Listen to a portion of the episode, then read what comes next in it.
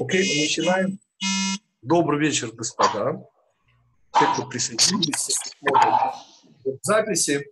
Мы продолжаем наши тематические встречи, путешествия по тексту Пятикнижия. И на последней нашей встрече мы уже занялись вплотную, наверное, главным событием если не считать Синайского откровения, изложенным в Торе. Ну, в принципе, соразмерным.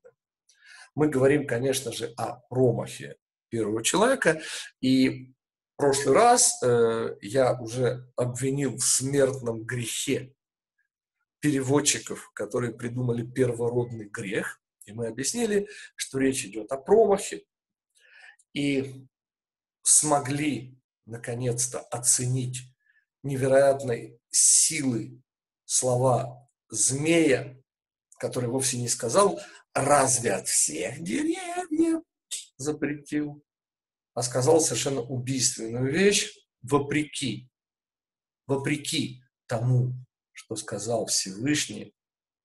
И вот это вот вопреки, где нет продолжения, и все, что мы об этом говорили. О чем мы поговорим с вами сегодня?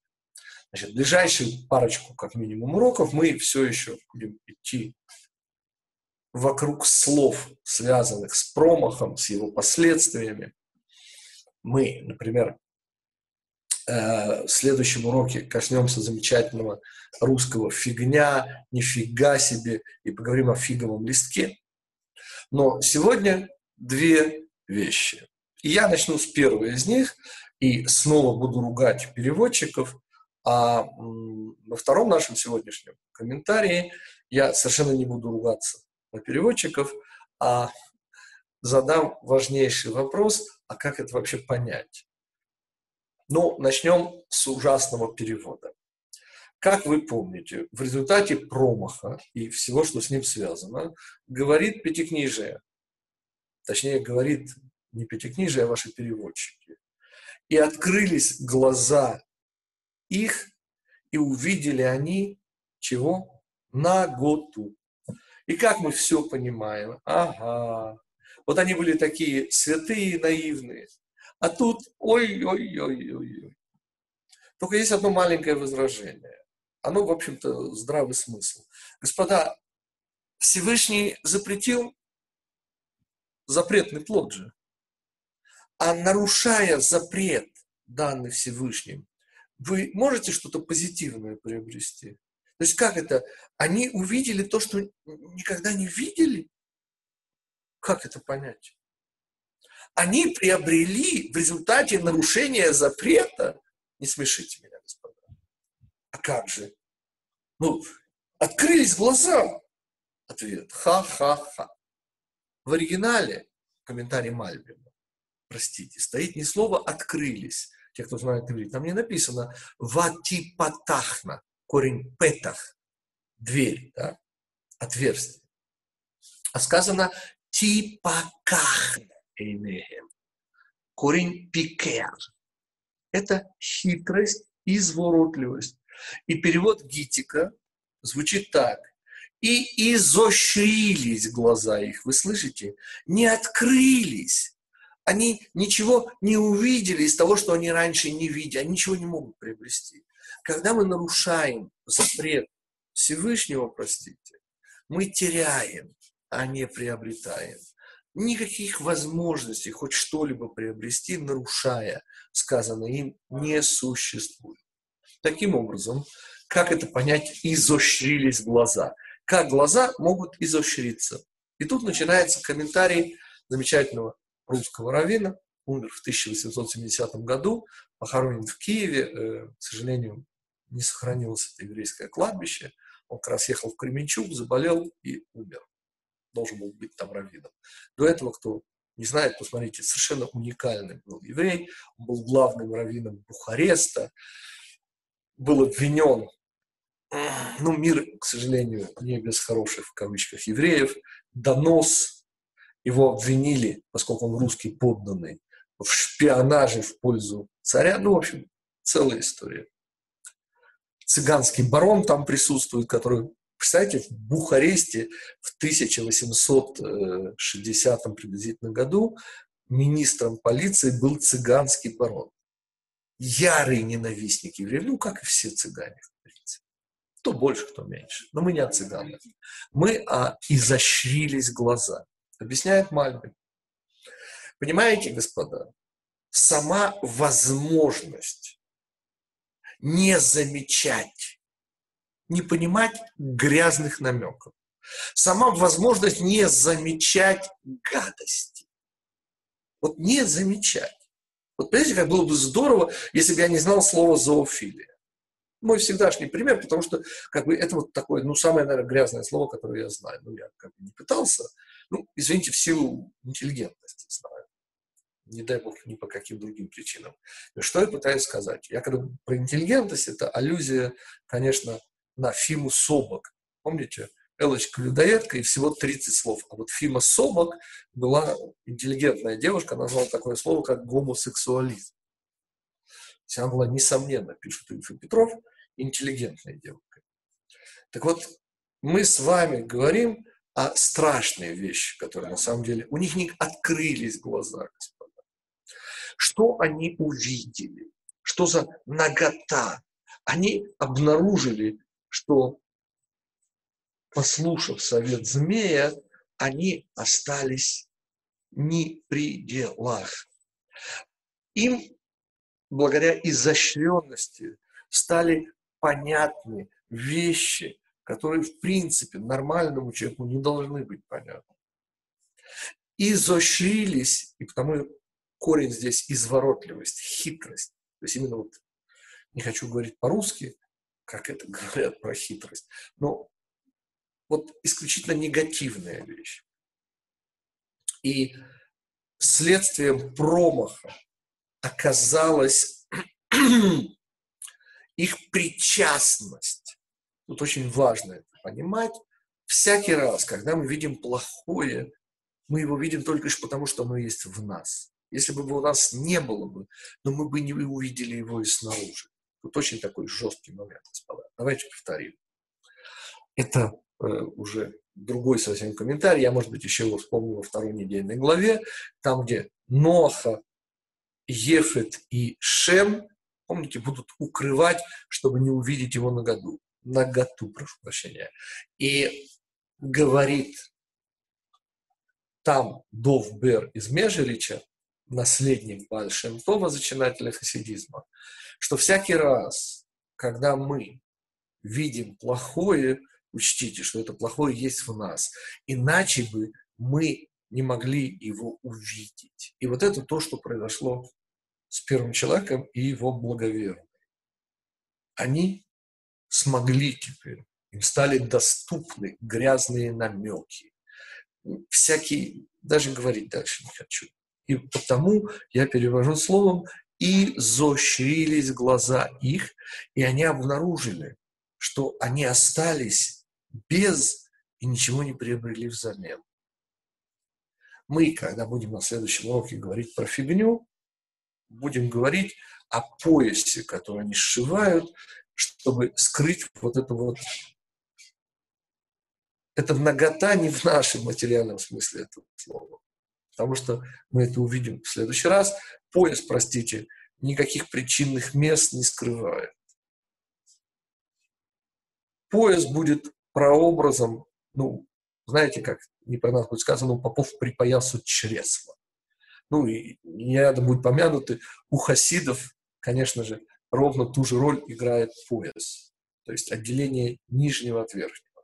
Об этом на следующей неделе. Что мне сейчас важно – изощрились глаза их, и нагота, которую они обнаружили, говорят мудрецы, это, конечно же, утрата всего духовного богатства, вот этого нетронутости, этой в лучшем смысле полноты и наивности. Вопросы до сих, прежде чем переходим к следующему комментарию. Насколько понятна ужасность, неправильность перевода? Не открылись глаза их. Ло типатахна энегем. Корень пикеях. Да. Вопросы, господа, до сих. Насколько понятен комментарий Мальбина? И вот это как бы задача наших уроков, просто увидеть, что перевод, даже если вот следующий комментарий, он даже и правильный, то тогда уже точно непонятный. А если понятный, то уж поверьте, что неправильный. Потому что не бывает так, чтобы Тора и понятно. Простите, никогда. Даже когда вам говорят «не кради», то, простите, ничего понятного здесь нет. Ибо есть ситуации, когда красть – это просто мецва. Я не хочу их рисовать, вы сами знаете. Вопросы по поводу изощрить глаза. Их прежде чем переходим к нашему второму сегодня комментарию. Ну, окей, второй комментарий вас точно не оставит равнодушными. То есть этот комментарий все было понятно, но вот второй комментарий, поверьте. И о чем идет речь? Также одно из последствий промаха первого человека, вот этого духовного понижения его и всего окружающего. Это слова Всевышнего, обращенные к первой женщине, ну и ко всем последующим, Евиным дочкам, как любят говорить в русской литературе. Эль и будет влечение твое к мужу твоему, и он, вам еще плохо переводят, и он будет э, властвовать над тобой. Ну, во-первых, не властвовать. Имшоль бах, мемшаль – это не власть, господа, это управление. И он будет управлять тобой. И вот здесь как раз проблем с переводом нет. Вы слышите? Мужчины, я сейчас к вам обращаюсь. Это где же вы видели таких жен, у которых влечение к мужу, и вы, мужья, слышите меня, ими управляете. Если вы думаете, что подобное было хоть в какой-то цивилизации или культуре, то я о таких еще не слышал. Простите, а что же нам здесь хотят сказать? И в чем здесь проблема, я не понял. Ведь это же сказано Всевышним как бы в укор, как плохое следствие. То есть до этого Получается, у первой жены не было влечения к мужу, а теперь оно появилось. И как результат этого влечения он будет властвовать. Не властвовать, прошу прощения, управлять. Вот, ответ здесь невероятно важный.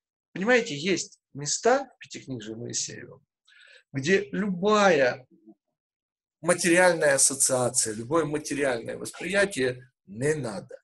Не надо. Ну, маленький пример. И был вечер, и было утро. Простите, какой вечер? Какое утро? Вы о чем? Помните, это же день один. Какой вечер? Какое утро? Никаких светил еще нет. Они в четвертый. И мы объясняем. Естественно, не в рамках наших бесед. Здесь все должно коротенько и простенько. Но там объясняется, что, конечно же, это язык корней. И так же, как мы объясняли, небеса тамошние, шам, корень шам по-русски там, не здесь, здесь вам не тут. И, соответственно, арец и то, что мы говорили вот на нашей первой встрече. Ровно так же следует поступить и в этом случае. Только в этом случае я не ссылаюсь сейчас на какие-то авторитеты, а просто обращаюсь к вашему здравому смыслу. Поскольку это не проблема нынешнего поколения, это проблема всех поколений. Ну, Конечно, бывает иногда страсть женщины к мужчине. Я сейчас вообще не об этом. Здесь никакого... Вообще о половых гормонах здесь вообще и речи нет. О чем, простите? А главная моя проблема, господа, я сейчас о своей главной проблеме, а вы сравниваете с собой. Знаете, какая моя главная проблема? Очень умирать не хочется. В смысле? Ну, инстинкт самосохранения. Основной инстинкт, господа, это не инстинкт продолжения рода простите, основной инстинкт – это самосохранение. Ну, а почему, собственно, не хочется умирать? Ведь вроде же Гитик Тору преподаешь, ты же должен знать, что это только бренное «не хочу». Бренное «не хочу». Не хочу в землю. Так это же не ты в землю, это же тело. Так я тело не хочу. И вот здесь и начинается наш комментарий. Понимаете, господа, до промаха первого человека не было отдельно тело, отдельно душа. Вот не было. Не было отдельно мужское, отдельно женское. Отдельно – это значит не связано. И мое тело, и когда я сейчас говорю слово тело, я имею в виду не только, э, не знаю, желудок, половые гормоны, я имею в виду голову. Это тоже часть тела, господа. При всем уважении к человеческому божественному разуму, это часть тела. Это часть материального мира. Это нейроны. Самое высокое, конечно, что есть в теле. Но тем не менее. И что произошло? И произошла совершенно невероятная вещь. Кто, по сути, не хочет умирать? По сути, мозг не хочет умирать. Тело, но никто не хотел умирать. И теперь, в результате промаха, а, а делать нечего. Помните, делать нечего, бояре, времени, и царицу, и приплод, вот в бездну вот. Не хочу в бездну вот. Тогда что хочет сказать здесь Тора? Тора говорит здесь важнейшую вещь. Влечение. Вот почему я пришел к еврейским ценностям. Ну и вы в той или иной степени. А те, кто шли через христианство или еще каким-нибудь способом, вряд ли через ислам, но еще каким-нибудь способом, может, кто-то шел через какие-то восточные практики. Так вот, есть основная проблема человека. Ее когда-то совершенно изумительно точно определил Фридрих Энгельс, классик марксизма-ленинизма. Энгельс сказал, что религиозное чувство происходит из уязвимости человека. Ну, более точно, господа, из нежелания умирать. И понимаете, муж это дающий, жена – это принимающая. Наше тело – это ракета-носитель нашей души. И когда к мужу влечение твое, и он будет управлять тобой, это значит, что мое тело, оно хочет вечности, оно не хочет умирать. Простите, а какие есть варианты? Ответ всего один. Духовность. И мое тело, мой разум, он стремится к духовности. И вот это его стремление, без вариантов, произошло из-за промаха первого человека. Из-за вот этого страшного разъединения. Когда тело и душа соединены, господа, так и проблем нет. А что ж бояться-то? Но когда они разъединились, то произошла удивительная вещь. Мое тело, сравнивайте своим, оно хочет вечности.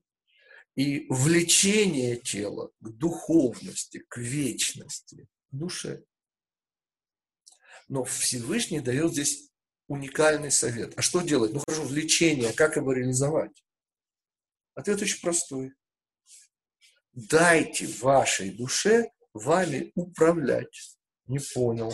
А как душа управляет? Дайте душе устанавливать цели. Не идите за глазами вашими. Дайте духовным ценностям устанавливать направление и цели в вашей жизни. Вот что здесь сказано, повторим к мужу влечение твое, то есть наше влечение нашего тела. Жена – это тело, муж – это душа. По принципу дающий, берущий. Две силы. Рацио и эмоция. Эмоция – желание, рацио – мысль. Так вот, мысль, она дает цели. Понятно, что мозг может обслуживать желание, но это уже не интересно. Тогда голова становится придатком тела, и в этом смысле она никого уже не интересует. Ну что такое тело? Ну тело.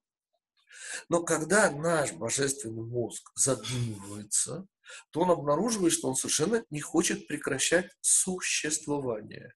А вариант у мозга всего один.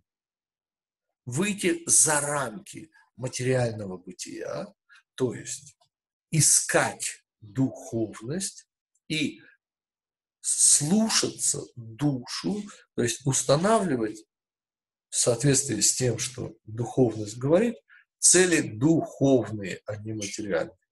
И потому не идите вы за глазами вашими. Ну что глаза могут показать? Да что вообще такое этот мир? Ответ – коридор. Не пройдя по нему, мы никуда не попадем.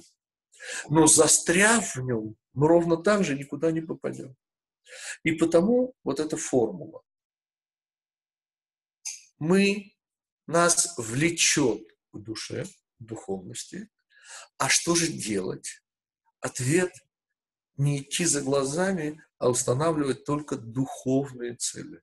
То есть душа должна управлять. В каком смысле управлять? В смысле целей.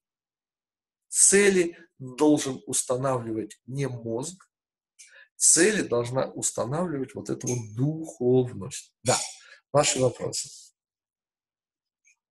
Насколько понятна фраза? И к мужу влечение твое, и он будет понятно. Правдитик.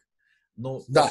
по пшату мы читаем, там написано наказание для женщины, для мужчины, для змея. А вы... Несомненное наказание. Несомненное. Это наказание? Это страшное наказание. Ничего более страшного представить себе нельзя, чем смерть. Ну, то есть можно, но я имею в виду вот в этом контексте. Понимаете, душа и тело жили в потрясающей гармонии. Что произошло в результате промаха первого человека? Расстройство, но не желудка, а расстройство вот этой связи, органичной, настоящей связи между нашим телом и нашей душой. Теперь эта связь, у нас будет об этом комментарий, я анонсирую его, может быть, следующий урок, может быть, через один. Ведь вам как переводят? И в поте лица твоего. Господа, только в оригинале сказано. Безеат апеха, что в переводе означает в поте носа твоего. Я, я понимаю, что непонятно. Я понимаю, почему ваши переводчики вам переводят в поте лица. Что трудиться, трудиться, работа. Но пот носа я что-то такого никогда не слыхал даже. И в литературе нет. Да, конечно, нет. Потому что это человеческие домыслы. А Тора, она все-таки божественна при всем при том. И потому я сразу подчеркиваю, это вот ответ Диме. Я говорю самый, что ни на есть, не пшат, а пшата в этом месте вообще нет. Потому что когда мы говорим о промахе первого человека, тело первого человека до промаха вообще не было материальным, прошу прощения. Вообще. Ну, Дима не даст солгать, говорит метраж. Дима, помните ростик, какой ростоп у нас был? От неба до земли. Туда. А еще? А ширина была какая? Ответ, а все четыре стороны света. То есть, что имеется в виду это Мидраш, что человек включал в себя весь мир. То есть, не человек был в мире, как сегодня, а мир был в человеке. И промах первого человека ведет за собой как главное следствие разъединение души и тела. То, что называется в просторечии смерть. И влечение моего тела, господа, здесь никаких половых гормонов. Мое тело, сравнивайте с вашим, оно умирать не хочет. А как? Ответ – дать управление не желанием, идущим снизу, богатство, удовольствие и так далее, да хоть разумность, а дать управление духовному, тому, что не пострадало в результате промаха. Да, еще вопросы. А почему тело не хочет умирать, если этот мир ничего не стоит? Почему тело? Я не услышал. Не хочет умирать, если этот мир ничего не стоит. Ха-ха-ха. А как насчет инстинкта самосохранения? Это, простите, он в реальности ничего не стоит. А у меня, извините, в желудке желание кусать. Я не хочу переставать кусать. То есть как это? Вы попробуйте убедите ваш желудок, помните, цыган пробовал, помните, практически приучил лошадь не кушать. Только вы помните, чем это закончилось? Она возьми и помре. Вот реально. И, и потому здесь очень хитрая, совершенно удивительная вещь. Называется выбор между добром и злом. Что такое зло? Это ценности материального мира. Нет. В ценности материального мира ничего плохого нет. Ничего плохого нет в еде. Но только, как сказал классик не марксизма, ленинизма, Остап Бендер, не делайте из еды культ. И помните, и сам съел огурец. Вот об этом идет речь. Не устанавливайте материальных целей, они никуда не ведут. Но как замечательно важен этот мир, где через выбор, где через отказ от материальных целей, не от материальных ценностей, целей. То есть нет ничего плохого в деньгах. Ну, если это не ради самих денег.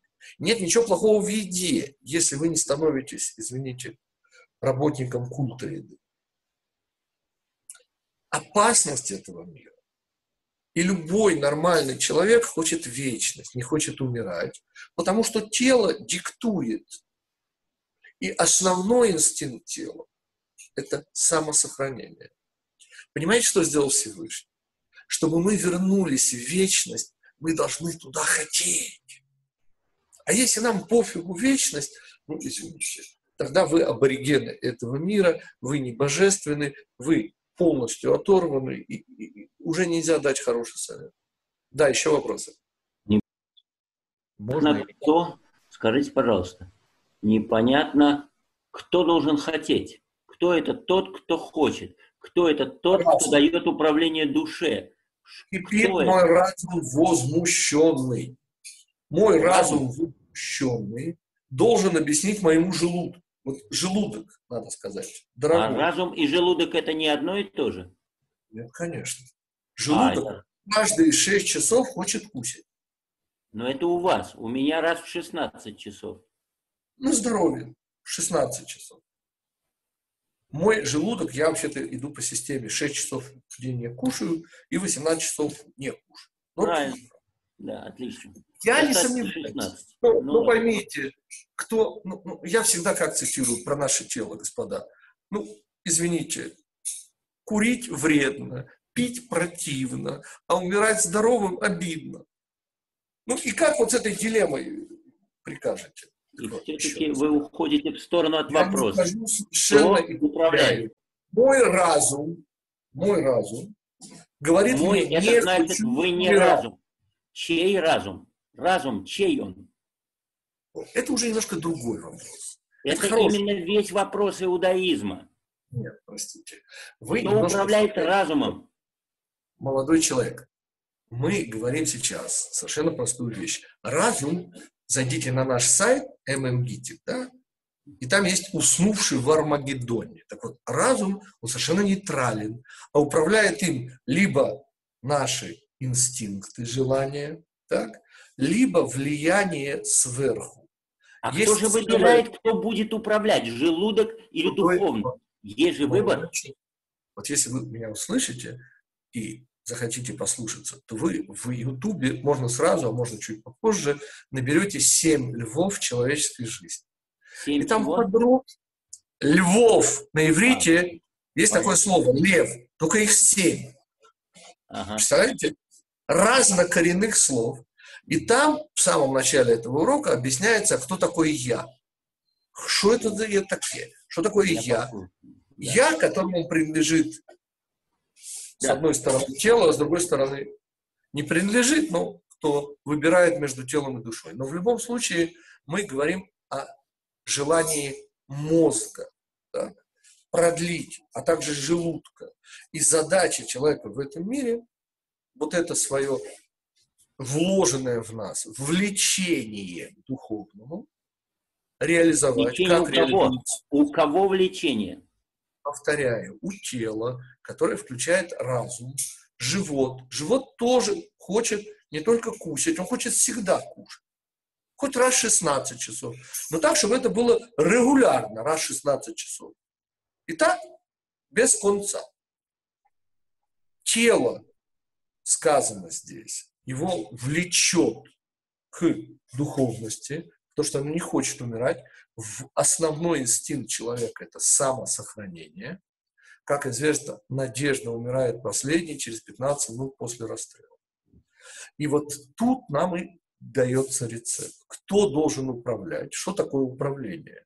Управление, господа, это установление целей, ориентиров, целей, то есть куда. И вот здесь вам и говорят, дайте, пожалуйста, духовным ценностям.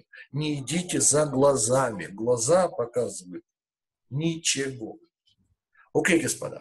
Если есть еще вопросы, задавайте, потому что мы на сегодня завершили. Я немножко анонсировал следующий урок. Да, слушаю. Очень быстрый вопрос. Все прекрасно, и все вы хорошо говорите, и мне очень нравится. Но ваша Кстати, фраза... это не я. Комментарий Рава Юда Лейб Ашлана. Отлично. Величайшего каббалиста, да. Но если вы говорите, что про мужу твоему вожделение, это совсем не про животное наше, да, не про желание женщины к мужчине, то необходимо будет объяснять и перед этим слова. Мучение да. будет рожать детей, беременность да. твою умножу. Все это эти слова надо кабала. объяснять. Умножая умножу. И не э, печаль, там обратите внимание, там не боль, там печаль. Арбе, арбе, эцвонех, вегерионех. Я уже объясняю, только в одном слове, простите, отсылаю вас, тех, кто хочет подробнее. Это называется путешествие по еврейскому календарю. Э, как называется урок, я, к сожалению, не помню, но в книге он появляется практически в самом начале. Потому что праздник Роша Шана, голова года, мы говорим про беременность. Понимаете, одна из проблем, произошедших в результате промаха, сегодня, сегодня все требует беременности, то есть подготовки. И это занимает, понимаете, мечты сбываются, но времени на это уходит, к сожалению. Иногда вся жизнь, а может быть, к счастью. Что я пытаюсь сказать? Что предыдущие слова, они тоже непростые. Потому что есть женщины, это написано было в занимательной Библии Зенона, которые рожают вообще-то, а с педуралем сегодня, Дима, поверьте, нет, вообще не, не страдают. И даже немножко так веселенькие такие. Я не шучу. И сегодня есть женщины, всегда были женщины, которые рожали без. Но чего никто не избежал, ни папы, ни мамы. Эти сурысы, это растить этих деток, вот тут, господа, никаких исключений не бывает. Никогда вы, вы берете, удлиняете беременность. А ведь сказано, что в Эденском саду в идеале дети должны были сразу рождаться взрослыми. Это целая тема, она есть в книжке, которая называется «Хорошее дело брак», и там объясняется, собственно, о чем идет речь. В данном случае беременность – это вот этот период от желаемого до действительного. И оно удлинилось, то, что была духовном мире. Там же нет расстояний и нет времени. А что есть? Причина следственная. Вот вы хотите ребенка, вот у вас ребенок. Только этот ребенок, он ваш ребенок, только он взрослый человек. Сразу. Вот без этих, без этого самого мучения. Так что все слова здесь, поверьте, объясняются на том же самом уровне. А вот если вы попробуете здесь применить пшат, то у вас начнутся серьезнейшие проблемы. Вплоть до занимательной Библии. Окей, господа, наше время истекло. Я благодарен всем, кто участвовал, те, кто смотрит это в записи. Наш следующий урок. Э, Лена еще объявит, да, у нас каком часу будет на следующей неделе урок? Лена? Надеюсь, я надеюсь, что 19.20. Хорошо. Первый открытый урок у нас 19.20, закрытый урок в 20 часов, вот так. У нас еще 5 по-моему, 5 минут есть, нет? Ради бога, если у кого-то есть еще вопросы, то... Ну, у меня по мотивам прошлой лекции все-таки вопрос, а чья Давай. работа, чья работа Тикун Алам? Чья работа что? Тикун Алам, ну, исправление мира. Нет, Тикун Алам я понимаю, а какое это отношение, не понял. Это по мотивам прошлой лекции просто. Прошлый ты имеешь в виду то, которое Первый. мы все слышали? Ну, что мы не имеем, не должны иметь да. отношения к этому миру, а как же мы его будем исправлять без отношения к нему? Я не сказал не иметь отношения. Я сказал обнулить ценности этого мира. Это совершенно разные вещи. Поймите, когда мы, и в этом исправление, мир на иврите означает скрывающий, обнулить ценности этого мира. Вы понимаете, что это значит? Это обнажить истину. Вот это исправление. У нас будет урок вот для тьютеров, такой очень-очень важный, о шаббате. А именно, а что извините, прекратил в шаббат Всевышний. А что он прекратил, я не понял. Потому что обычно, как говорят, некую созидательную деятельность. Но это как-то очень странно. Наоборот, шаббат самый высокий день, так и надо было создавать самое высокое. Вот эту комфортность какую-то. Вот там это подробно объясняется. Но ответ на самом деле уже для тебя прозвучал. Что такое исправление мира? Обнуление ценностей этого мира. Если ценности этого мира становятся в твоих глазах гурнышт, вид гурнышт ничем, то он перестает скрывать реальность. Задача мира скрывать реальность и давать нам выбор. Там, где этот мир перестает для тебя быть ценностью, снова, не значит, мы его уничтожаем, это вовсе не об этом. Мы продолжаем в нем жить. Но, понимаешь, мы не стремимся ни к богатству, ни к здоровью, там, ни к успеху, ну ни к чему. А мы, как и положено, влечемся, влечение наше к чему-то абсолютно духовному. То тогда это как раз и есть то, что надо делать в этом мире. Это исправляет этот мир. Поскольку этот мир – завеса. А что такое исправление завесы? Это когда занавеску открывают. Вот это ее исправление. Окей, господа. Я снова всех благодарю за участие. Мы увидимся через неделю. Спасибо. Спасибо. Спасибо, Спасибо большое. Спасибо.